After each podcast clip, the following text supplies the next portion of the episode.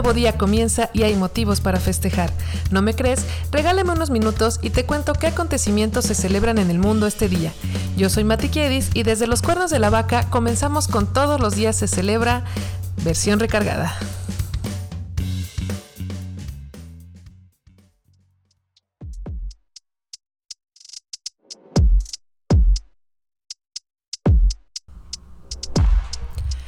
Esta es la semana 36 de 2023. En este episodio hablamos de los festejos y efemérides del 6 y 7 de septiembre. Buen día, buena vida. Hoy miércoles 6 festejamos el Día Mundial de las Aves Playeras y el Día Global de Adquisición de Talento, mientras que mañana jueves 7 celebraremos el Día Nacional del Salami, el Día Internacional del Aire Limpio por un Cielo Azul, el Día Internacional de la Cooperación Policial, el Día Mundial de Concientización de Duchenne, el Día Mundial del Buzo y el Día Mundial del Pelirrojo. Mucho de qué hablar, así que no perdamos el tiempo y a comenzar.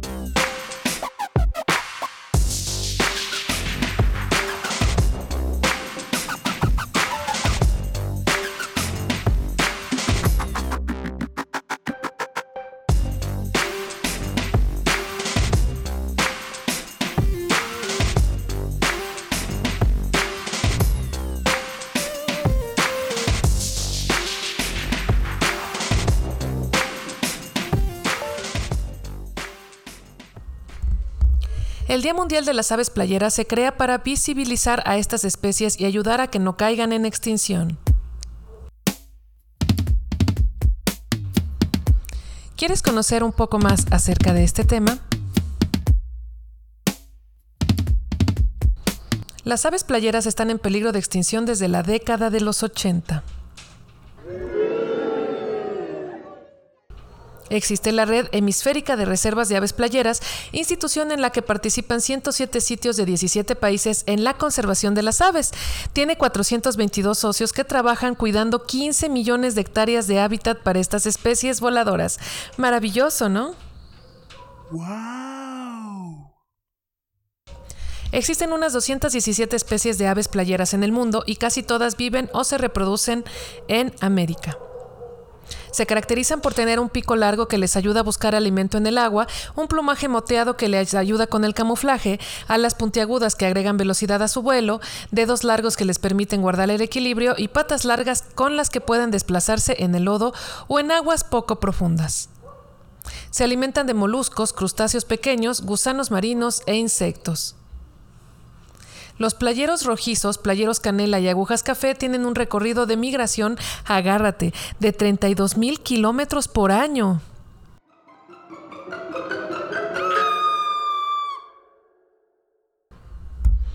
Y una que no le llega a la hora en la caminadora.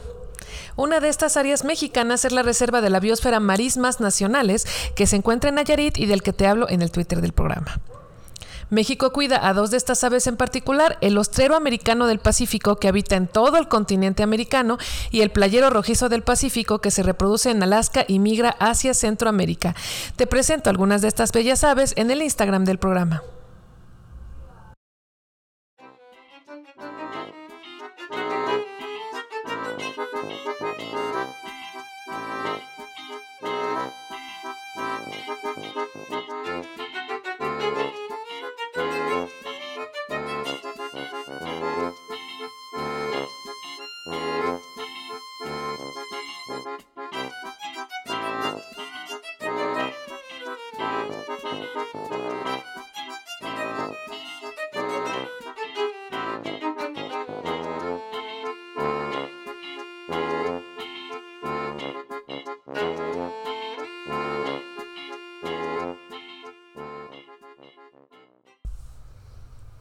El Día Global de Adquisición de Talento se celebra cada primer miércoles de septiembre a petición de KRT Marketing Agency y The Association for Talent Acquisition Professionals y se celebra desde 2018 para dar a conocer la búsqueda de talento humano para las empresas.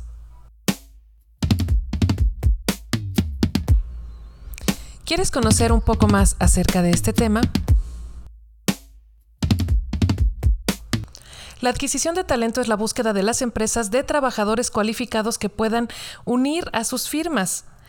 Los reclutadores y el Departamento de Recursos Humanos mantienen un registro de perfiles activo con el que se ahorra tiempo al momento de cubrir una vacante, pues ya se tienen seleccionadas a las personas según sus capacidades y perfiles para que en cuanto salga un puesto, ellos ya sepan a quién llamar. Los elementos de la búsqueda de talento son, venga caja registradora. Primero que nada, estrategia y planificación. Debe conocerse muy bien el mercado y las necesidades de la empresa para la que se está trabajando. Número 2. Segmentación de la fuerza de trabajo. Deben conocerse los perfiles de cada puesto y lo que les va a diferenciar de los demás. De este modo se hace un panorama más completo de las personalidades que requiere una empresa. Administrar relaciones con los candidatos es el número tres. Se deben conocer los talentos, no solamente por sus cualidades laborales, sino también por sus cualidades humanas. Mientras más se les conozca, mejor se sabrá el lugar donde pueden brillar y hacer brillar a una empresa. Número 4. Creación de programas de capacitación. Esto no solo mejora las habilidades del personal, sino que da un atractivo extra a los candidatos, pues a todos les gusta que sus futuras empresas se comprometan con su crecimiento laboral, lo que repercute más en altos niveles de productividad porque pues estás capacitando a tu personal para ser todavía mejor. Número 5. Mantenerse al día con las nuevas tendencias. ¿Qué me dices de la capacitación para el home office, que ha entrado como una realidad luego de la pandemia por COVID-19? También hay que bajar un poco las exigencias. Hay que pedir menos de 10 años de experiencia y postdoctorado para pedir más de resolución de conflictos, trabajo en equipo y creatividad. Es importante considerar la diversidad de culturas, edades y creencias y los niveles de experiencia para formar equipos variados en los que haya enriquecimiento de los unos a los otros. Pon trabajos de equipo en los que haya gente joven, gente mayor, gente con más, con menos experiencia, que haya estado en un puesto y en otro, y así todos van a aprender de todos. Otra tendencia es el uso de las colaboraciones de otras empresas a través de conferencias o, por qué no, de intervenciones en línea en las que ambos salgan beneficiados. Así que si eres reclutador o te gustaría hacerlo, ya tienes una probadita de cómo ir armando un portafolio con los mejores candidatos para comenzar a derrochar talento. Sugiérelo en tu empresa.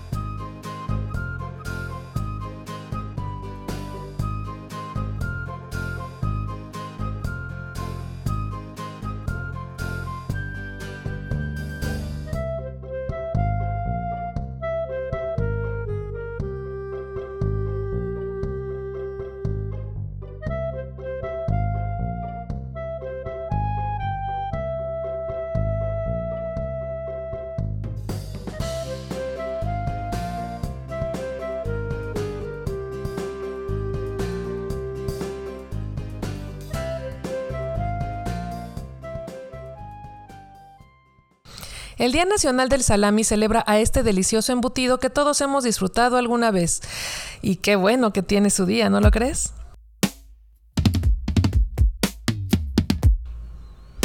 ¿Quieres conocer un poco más acerca de este tema? El salami es parte de la gastronomía italiana y húngara y se hacía originalmente con carne de cerdo, aunque ya existen variedades combinadas con res. Salami significa embutido salado y cómo no va a serlo si justamente se cura con sal y ajo, de ahí que vienen los saborcitos fuertes. Ahumados y secados al aire pueden contener pimienta, canela y hasta vino. Increíble,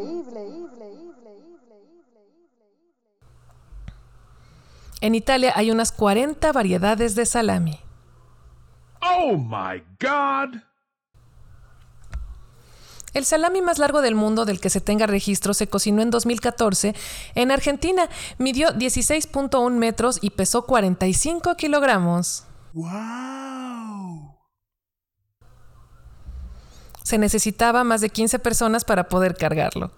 Carne y especias se mezclan, se les da la típica forma de salchichón y se dejan fermentar en un sitio oscuro y húmedo por algunos días. Luego se repite el proceso pero en un lugar seco y airado. Las bacterias de la carne segregarán ácido láctico, lo que le da ese sabor que te estás imaginando y con el que estás babeando en estos momentos.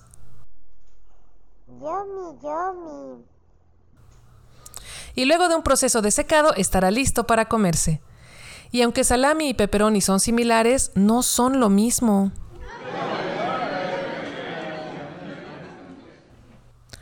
El pepperoni se cura en la mitad de tiempo. Su concentración de condimentos es más fuerte porque su sabor es más rudo y bueno, el pepperoni no lleva vino.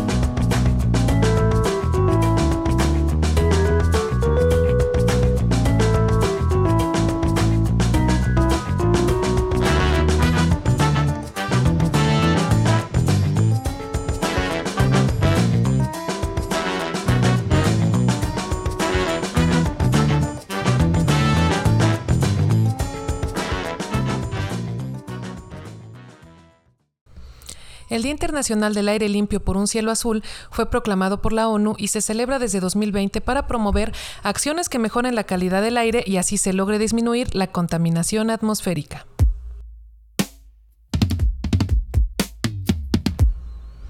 ¿Quieres conocer un poco más acerca de este tema?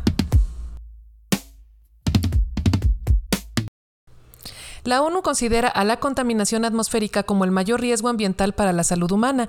Imagina que en 2016 dicha contaminación provocó 6 millones y medio de muertes prematuras en todo el mundo. ¡Oh, my God! Las partículas de contaminación del aire entran en nuestros pulmones cuando respiramos, causando un tercio de las muertes por accidente cerebrovascular, enfermedades pulmonares crónicas y cáncer de pulmón y una cuarta parte de las muertes por infarto. Y eso no es todo, las partículas contaminantes al mezclarse con la luz solar también provocan asma y alergias.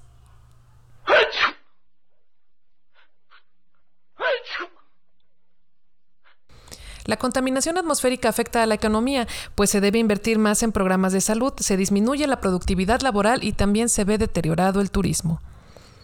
Y bueno, te cuento de los tres contaminantes más poderosos en el aire. Carbono negro, resultado del uso del automóvil, la quema de basura y el uso de leña para cocinar, entra a los pulmones y al torrente sanguíneo y puede afectar al corazón y el cerebro. Su vida útil es de 10 días, así que si minimizamos el uso del automóvil, el calentamiento global podría disminuir 5 grados centígrados para 2050. Maravilloso. Número 2. Ozono troposférico. Viene de emisiones de metano y dióxidos de nitrógeno resultantes de fábricas y automóviles. Al mezclarse con el sol aumentan directamente el calentamiento global. Y número 3, metano, resultante de agricultura y ganadería, aguas residuales y producción de petróleo y gas. Provocan asma y dañan el desarrollo de los pulmones infantiles. Sus efectos pueden durar hasta 10 años, pero puede capturarse para usarse como energía y bueno, así va pagando un poquito su condena. Conoce más de las acciones que el mundo está realizando para limpiar nuestro aire como uno de los propósitos de la ONU para 2030. Visita el link que te dejo en la descripción del episodio.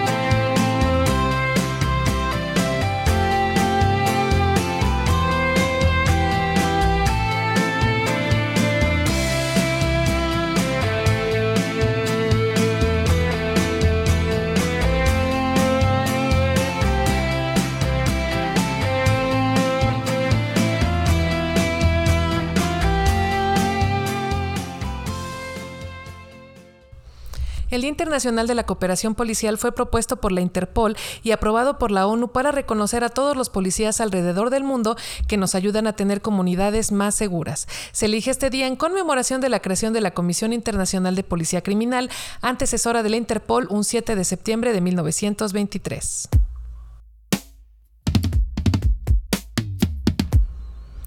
¿Quieres conocer un poco más acerca de este tema?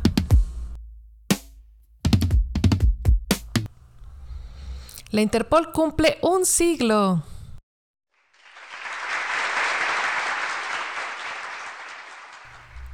y ha llegado a las 20 millones de visitas en sus bases de datos al día, algo así como que los policías del mundo hacen una búsqueda en sus servidores 250 veces cada segundo.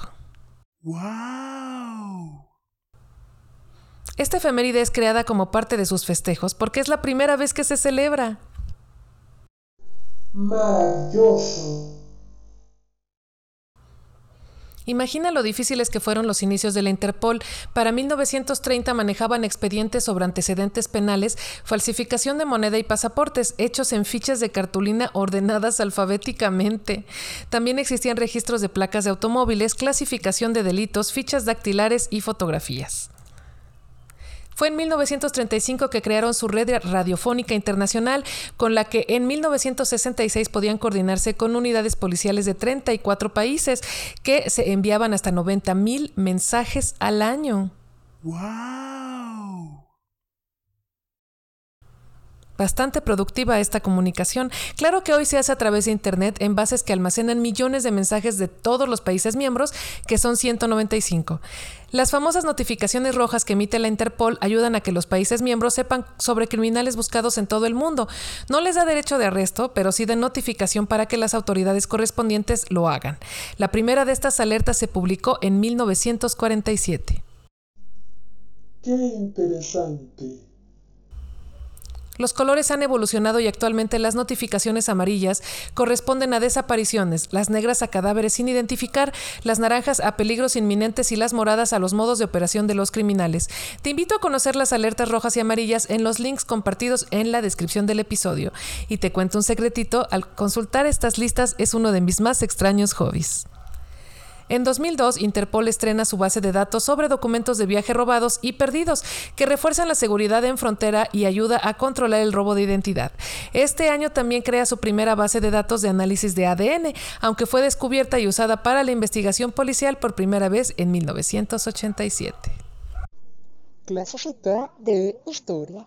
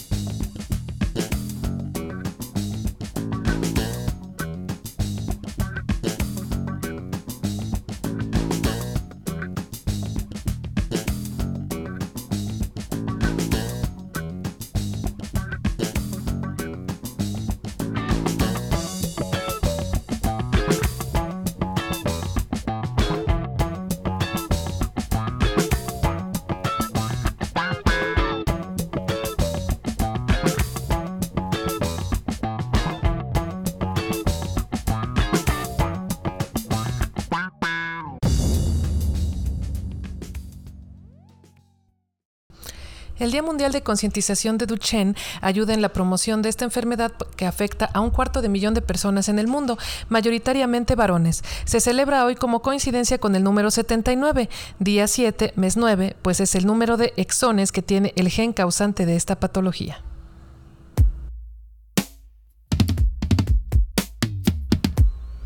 ¿Quieres conocer un poco más acerca de este tema?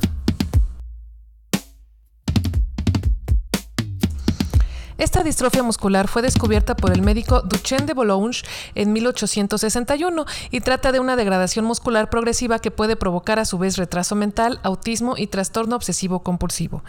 Entre sus síntomas se pueden destacar la debilidad de la cintura pélvica desde los 3 años, el torso hacia atrás, pérdida de la capacidad para caminar entre los 10 y 13 años y las dificultades respiratorias y cardíacas que van agravándose conforme avanza la vida. Su incidencia es de una entre cada 3.500 personas nacidas. La mujer puede ser portadora y no desarrollar la enfermedad o tener unos síntomas más leves. En la mayoría de los casos se hereda de madres a hijos, pero en un 35% de los diagnósticos se trata de una mutación genética espontánea. Al tratarse de una enfermedad genética no tiene cura, pero puede tratarse con rehabilitación física y corticoides. Existe una organización mundial de Duchenne y te comparto el link en la descripción del episodio por si conoces a alguien que pudiera interesarle.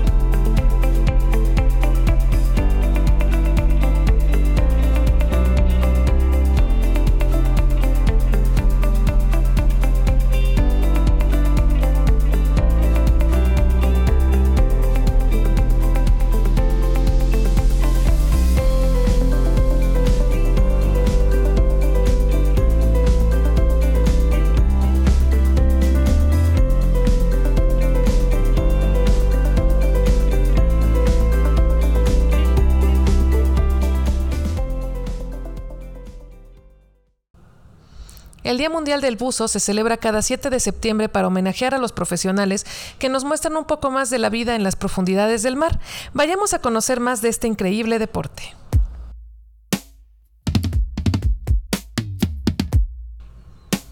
¿Quieres conocer un poco más acerca de este tema?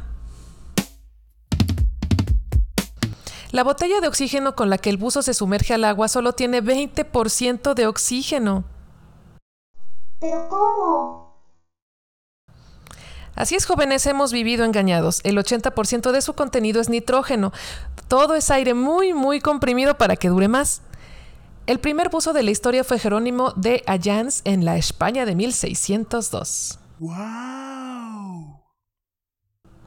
En el buceo solo se usan las aletas para nadar, no se meten las manos. De este modo, se ahorrará mucha energía. Las manos se usan más bien para girar. El frío se propaga 245 veces más rápido dentro del agua. Uy, vamos a tiritar. Oh my God. Y el sonido unas 10, así que todo se vive más intensamente cuando buceamos.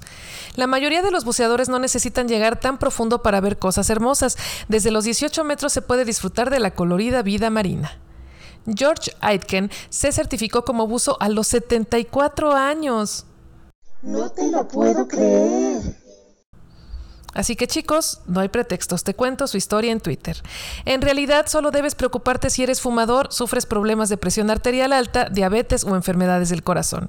Y por último, te cuento del equipo que necesitarás para bucear si es que ya te animaste. Venga caja registradora. Número 1. Traje de neopreno. Este material nos mantiene una temperatura constante, ligeros y cómodos para la travesía. También se usa en el surf. Número 2. Máscara de buceo. Protege a los ojos de la sal del agua del mar. Número 3. Aletas. Colocadas en los pies ayudan a dar impulso. Número 4. La ya mencionada botella de oxígeno. Número 5. Chaleco y lastre. Elementos que nos dan el peso suficiente para lograr sumergirnos de modo correcto.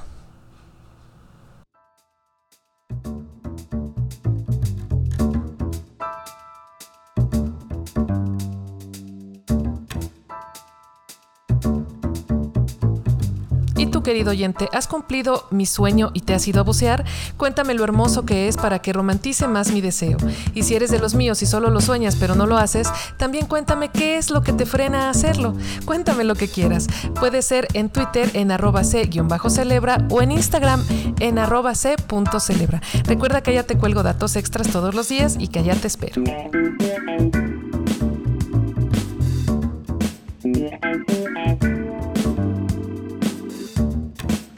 thank you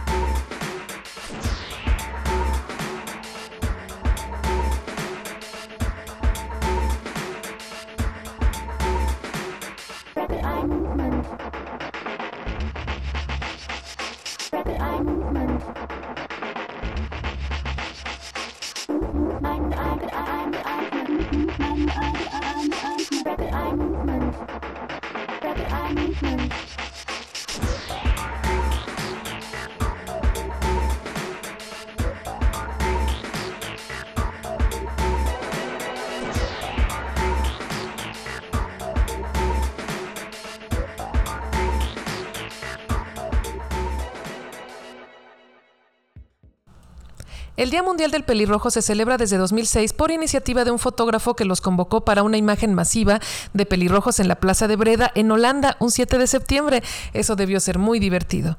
Y es que la National Geographic dijo que los pelirrojos se extinguirían en 150 años y este fotógrafo quiso congregar a cuantos más pudiera para hacer una foto del recuerdo. El éxito fue tal que se rompió un récord Guinness con la participación de 1.600 cabecitas de zanahoria.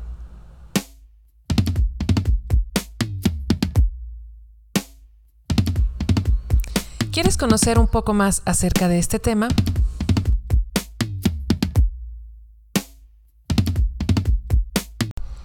El truco del pelirrojo es una mayor concentración de feomelanina, sustancia en la que predominan el amarillo y rojizo como colorantes de cabello y piel, aunque también se ha detectado que el gen MC1R provoca cabello anaranjado.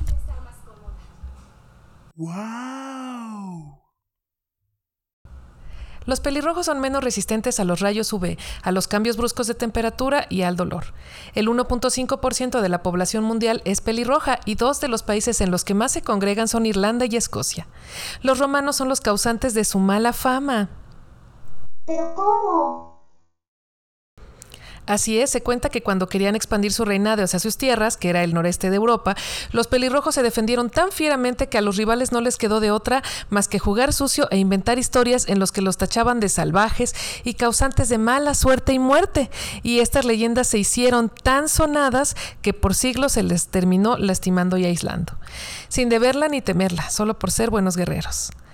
El pigmento en su cabello es mucho más resistente, por lo que deben de colorarse antes de teñirlo, si no el tinte jamás pegará.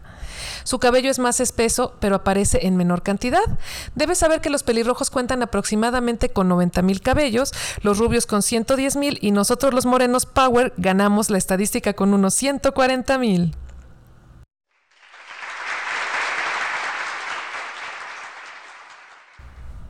Aunque lo compensan con su lento envejecimiento. A los pelirrojos no les salen canas, el pigmento va pasando a rubio, a cobrizo y a platinado.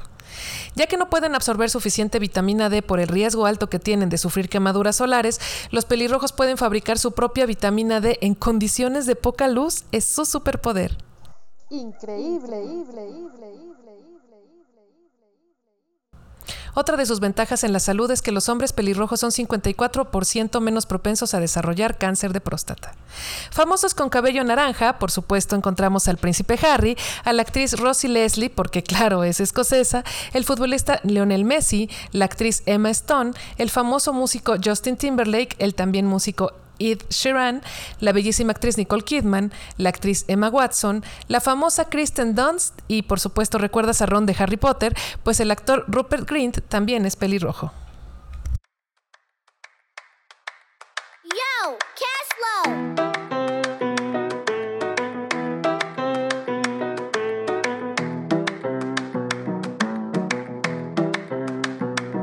pasó alrededor del mundo y con el paso de los años en un día como hoy.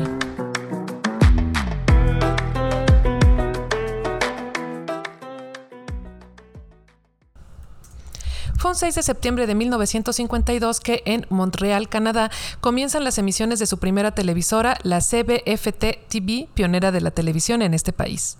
En 1997 se realiza el funeral de la princesa Lady Di en Londres con un millón de asistentes. El precioso reloj Big Ben en Londres, Inglaterra, está en funcionamiento desde un 7 de septiembre de 1859.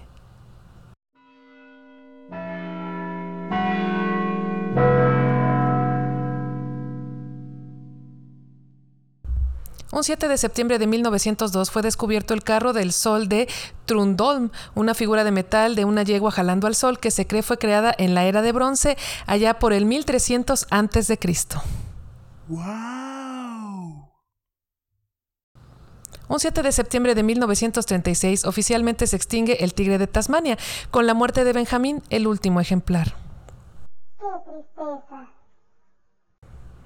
El 7 de septiembre de 2017, en Chiapas sucede un sismo de 8.2 en la escala de magnitud de momento que causa 100 muertes.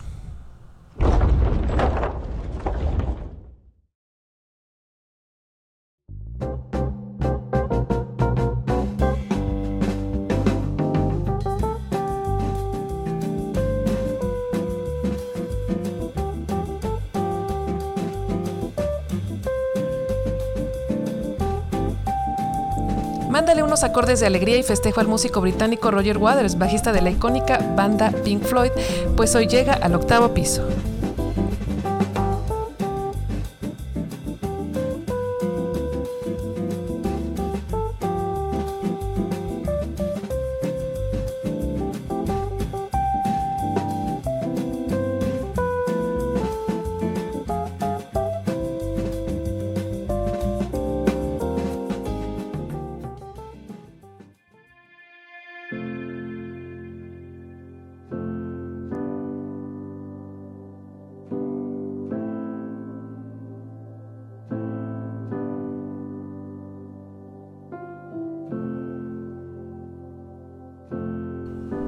Hoy en el cielo se cantan unas notas de tenor por el aniversario luctuoso del cantante italiano Luciano Pavarotti, que anda cantándole a las estrellas desde hace ya 16 años.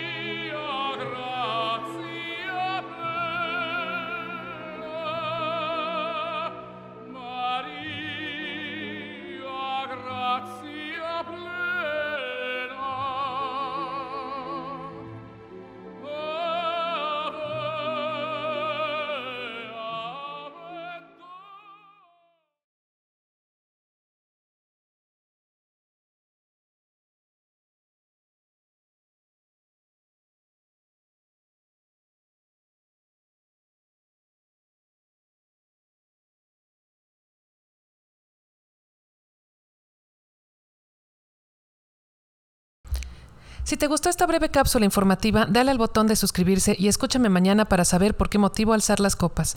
Buen día, buena vida. Ande por ahí haciendo el bien que nada le cuesta y recuerde que la fortuna enloquece a quien favorece. Adiós.